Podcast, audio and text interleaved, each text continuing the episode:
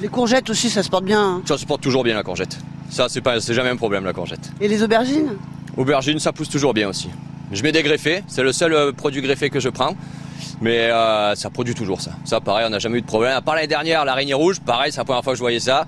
Donc on s'est fait bouffer sur 15 jours et on a trouvé un ravageur euh, bio, euh, le comment ça s'appelle? Le produit c'est le Speedex, mais c'est un ravageur. C'est une autre, une autre araignée rouge qui se nourrit de l'araignée rouge en fait. Et ça a vraiment bien marché quoi. En 15 jours, ça a tout réglé. Bon, sauf qu'on avait un peu tardé pour le faire. Cette année, on va le mettre direct, comme ça au moins. Dès que j'en vois une, cette année, je le saurai. C'est pour ça que je vous dis, on découvre l'expérience parce que je connais pas les, les maladies, rien, donc je découvre au jour au jour, tous les ans. Alors le bruit qu'on entend là derrière, Sébastien, c'est la pompe à eau. Vous, C'est le vous- motopompe, c'est ça. Et, et l'eau, vous la prenez dans la sorgue? Non, un forage. D'accord. On a un forage direct sur le champ. Bon, faute d'avoir l'électricité pour l'instant, ben, on a un groupe motopompe.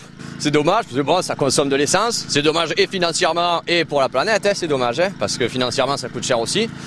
Et du coup, ouais, tous- tous les jours, on fait tourner le motopompe hein, pour tout arroser. Là, on arrose des pommes de terre au fond, là, en ce moment. Je suis allé voir tout à l'heure. euh, Bon, Et et- encore, c'est un groupe de, de substitution celui-là. Parce que bon, on n'arrive pas à la- l'ancienne, l'autre qu'on a acheté, elle a pété. Donc du coup, on a dû se dépanner avec une petite là.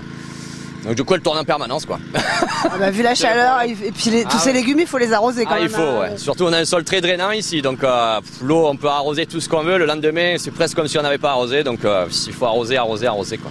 On n'a pas le choix. On fait tout en goutte à goutte de toute façon. Sauf les pommes de terre, tout est arrosé en goutte à goutte. Donc Pour là, c'est économe. le- voilà, pour économiser euh, et l'essence et l'eau et qu'on gaspille pas quoi. Parce qu'en aspersion, bon, la moitié ça part dans l'air avant de toucher le sol et les chaleurs qu'on a. Est-ce qu'on peut faire un petit bilan au bout de donc 4-5 ans?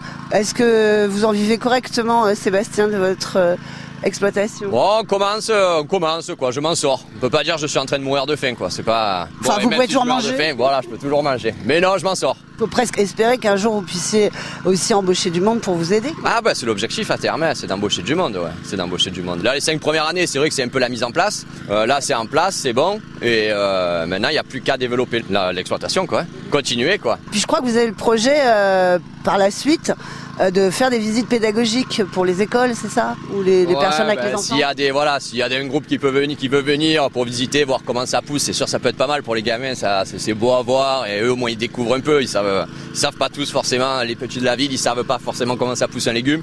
Ils voient les, ils les tomates emballées, ils voient les trucs comme ça. C'est comme les petits qui dessinent des poissons carrés parce qu'ils croient qu'un poisson c'est un poisson pané. Là autant autant leur montrer comment ça pousse quoi.